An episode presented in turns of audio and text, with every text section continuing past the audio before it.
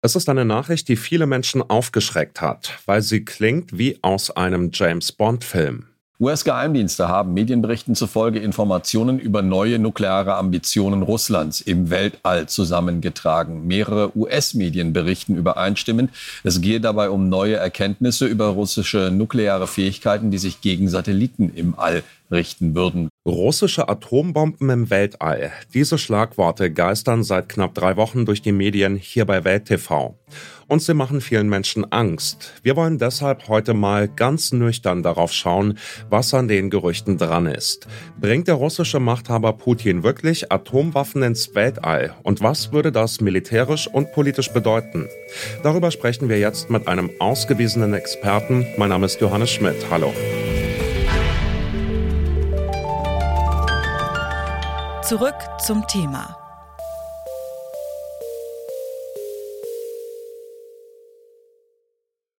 Der Politikwissenschaftler Frank Sauer forscht und lehrt an der Bundeswehr-Universität in München. Dort beschäftigt er sich schwerpunktmäßig unter anderem mit Nuklearstrategie, also mit der Frage, wie mit Atomwaffen Außen- und Sicherheitspolitik gemacht wird. Vielleicht kennt ihr ihn auch als Co-Host des Podcasts Sicherheitshalber, in dem er mit KollegInnen aktuelle geopolitische Themen diskutiert. Frank Sauer fasst erstmal zusammen, was wir bislang wissen wenn man jetzt so ein bisschen liest, was so die einschlägigen Zeitungen, New York Times und so äh, schreiben, dass die US-Nachrichtendienste wohl sich ziemlich sicher sind, dass es in der Tat darum geht, äh, eine Nuklearwaffe in den Orbit zu verbringen. Aber äh, die Geheimdienste in den USA sind auch gespaltener Meinung mit Blick auf die Frage, wie konkret diese russischen Pläne denn eigentlich wirklich sind. Also so ganz sicher wissen wir wenig. Sie sind Nuklearexperte, Herr Sauer. Wie könnte so eine Antisatellitenwaffe, Atombombe denn aussehen? Was könnte sie ausrichten? Also welches Szenario wäre hier plausibel? Denkbar wäre eben tatsächlich, dass man eine Nuklearwaffe im Orbit quasi parkt, also die da oben äh, in einen niedrigen Erdorbit Orbit hängt und sie da belässt. Im Grunde als so eine Art ähm, Erpressungspotenzial. Würde die tatsächlich gezündet, hätte das desaströse Folgen. Das muss man sehr klar sagen. Wir wissen so grob, in welche Richtung das gehen würde, weil man das auch schon mal getestet hat in den frühen 60ern. Insbesondere Starfish Prime, der US-Nukleartest, kommt mir da in den Sinn. Und also die Energie, die, die dabei frei würde, würde eben ja alles Mögliche betreffen, was sich da oben äh, bewegt im niedrigen Erdorbit. Das heißt, wir reden hier über die internationale Raumstation, über die chinesische Raumstation, äh, wir reden über solche Dinge wie das Hubble Weltraumteleskop. Wir reden natürlich über Massen von Kommunikationssatelliten, insbesondere zum Beispiel Starlink von SpaceX. Also all diese Dinge würden im Grunde durch diese enorme Energie ähm, dann zu Schaden kommen und es hätte massive Auswirkungen äh, auf auch das einfach zivile Leben am Boden. Und natürlich würde es ähm, uns in eine ja, sehr, sehr zugespitzte geopolitische Situation bringen, wenn Russland sowas tatsächlich täte. Mal angenommen, die Russen würden so eine Waffe tatsächlich installieren. Was würde das denn strategisch bedeuten? Ja, das ist eine sehr gute Frage. Ähm, und weil das Ganze eine heikle Angelegenheit ist, hat man es eigentlich auch verboten. Also das müssen wir vielleicht nochmal dazu sagen. Seit 1967 gibt es den Weltraumvertrag. Äh, damals hatten sich ähm, eben auch Sowjetunion und USA, die beiden Supermächte, die Nuklearen im Kalten Krieg, darauf geeinigt, genau eben das nicht zu tun. Ja, und der Herr Putin gefragt, mit Blick auf diese gesamte Diskussion, die wir da jetzt führen, hat auch nochmal betont, dass er also diesen Weltraumvertrag natürlich irgendwie einhalten will und es überhaupt gar keine Pläne gibt von russischer Seite, das zu tun. Ob man dem jetzt Glauben schenken will, ähm, das lasse ich mal äh, dahingestellt sein. Aber äh, im Grunde ist es verboten eben, äh, weil man dieses Parken von Nuklearwaffen, um da oben ein Bedrohungspotenzial zu schaffen im Orbit, weil man das eigentlich sehr früh erkannt hat als eine sehr destabilisierende Angelegenheit äh, und man das eigentlich auf keinen Fall will. Es gibt ja auch so ein bisschen diesen Spruch, der erste Schuss des Dritten Weltkriegs fällt im Weltraum. Das heißt, was ich vorhin beschrieben habe als eine massive Zuspitzung der geopolitischen Situation, das wäre das. Also im Grunde die Frage, wie würde eigentlich auf einen solchen Angriff mit Nuklearwaffen reagiert, dem ja dann auch US-Satelliten natürlich zum Opfer fallen würden. Übrigens auch nicht nur US-Satelliten, sondern auch natürlich ne, deutsche, japanische, südkoreanische, indische, chinesische und so weiter. Also das wäre eine, eine Riesenkatastrophe, die da oben stattfinden würde.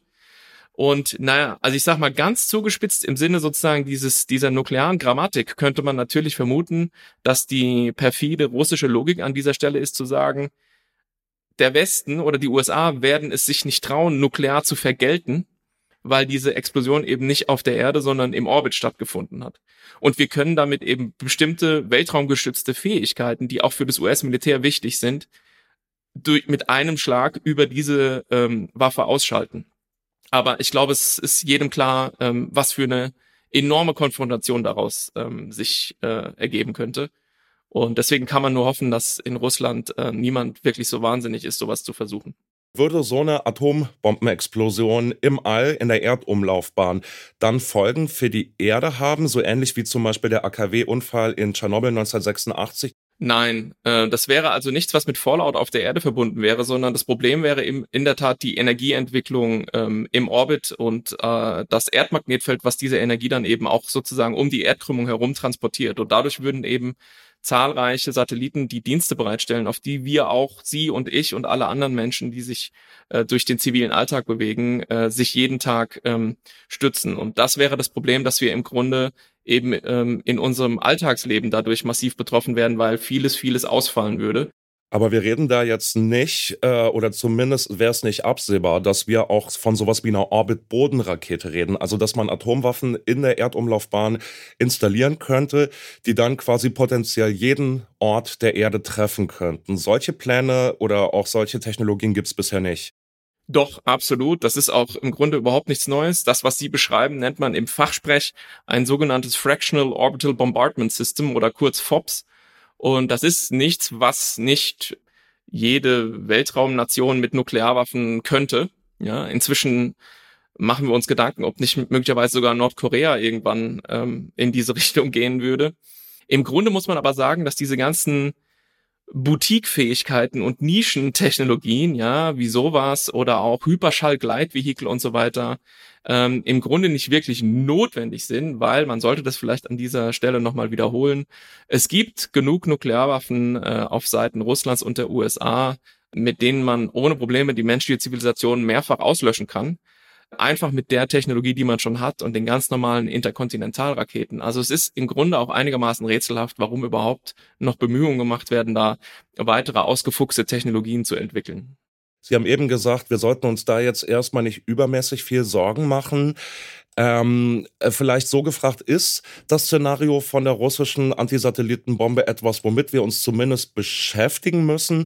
Also ich werde das weiter im Augenwinkel beobachten und werde das äh, im Hinterkopf haben. Aber die Hörerinnen und Hörer haben, glaube ich, in der Tat ähm, andere Probleme und wir haben viele, viele Probleme, um die wir uns kümmern müssen auf der Erde. Die sollten da jetzt, glaube ich, nicht übermäßig viel ähm, Sorgen drum haben.